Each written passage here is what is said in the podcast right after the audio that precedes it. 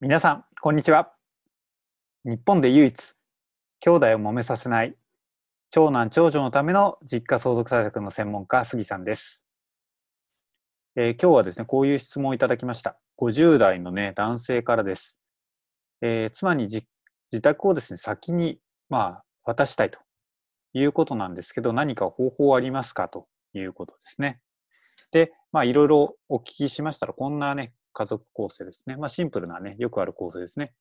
えーまあ、夫っていうのは今回のご相談者ですね。で、妻とお子さん2人と。で、えー旦那さん、まあ、このね、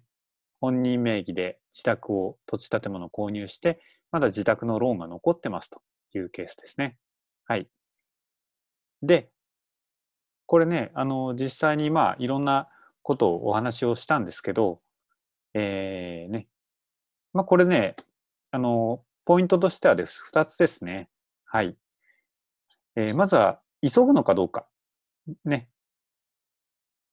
が一つ。あとはもう一つは、えー費用の関係を、まあ、えー高くてもいいのか、ね。えー極力下げ、ね、抑えたいのか。まあ、それにもよってきます。はい。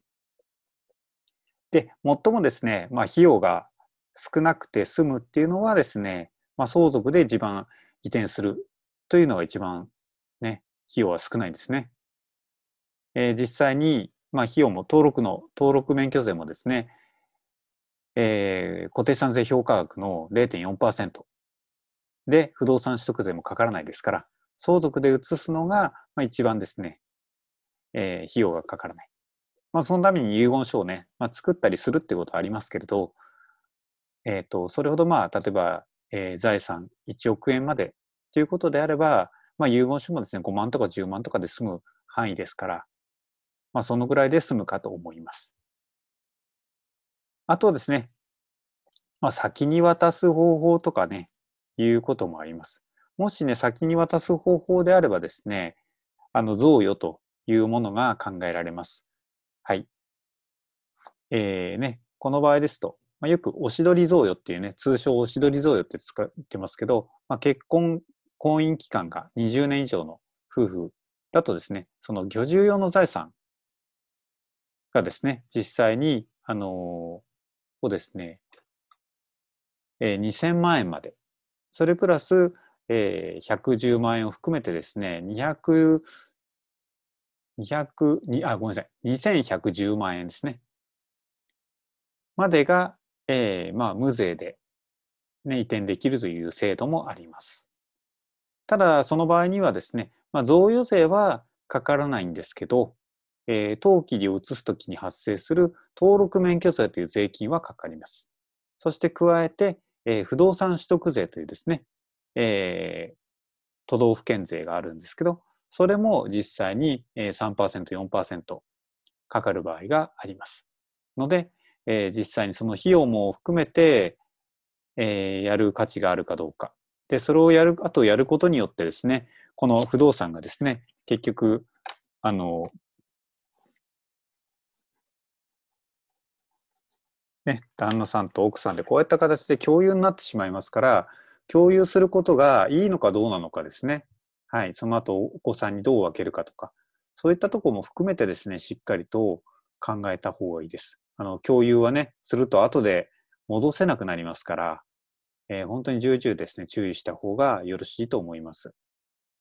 あとはですね、まあ、こう、これを実際に半分贈与して、えーね、やった場合に、まあ、自宅のローンどうなるんですかっていう話も出ました。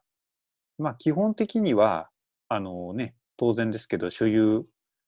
する、ね、えーまあ、半分であれば半分のですね、ローンのまあ返済とか、そういったことも、えー実際にはやる必要がありますので、まあ、これも金融機関とお話をしていただく必要があると思います。まあ、場合によって金融機関のね、あとの、あのお話し合いで、まあ、例えば旦那さんが借りて、まあ、実際にね、今回そういうことで奥様に分けたとしても、実質はまあ、出どころは、あの一つの財布しかないのであればですね、えーまあ、今まで通り住宅ローンをですね、旦那さんで借りられるということも、まあ、あるかもしれません。まあ、これは全てま金融機関次第だと思いますので、まあ、その辺は金融機関と話し合ってですね、調整いただくとよろしいのかなと思っております。はい。ということで、えっ、ー、と、まあ、生前にですね、奥様に家をね、渡したいというようなご質問にですね、こんな形でお答えしました。はい。ぜひ、えこれがですね、お役立ちいただけたのであれば、いいねを、もしくはチャンネル登録をしていただけると非常に嬉しいです。ということで、今日の動画はこれにて終わりにしたいと思います。どうもありがとうございました。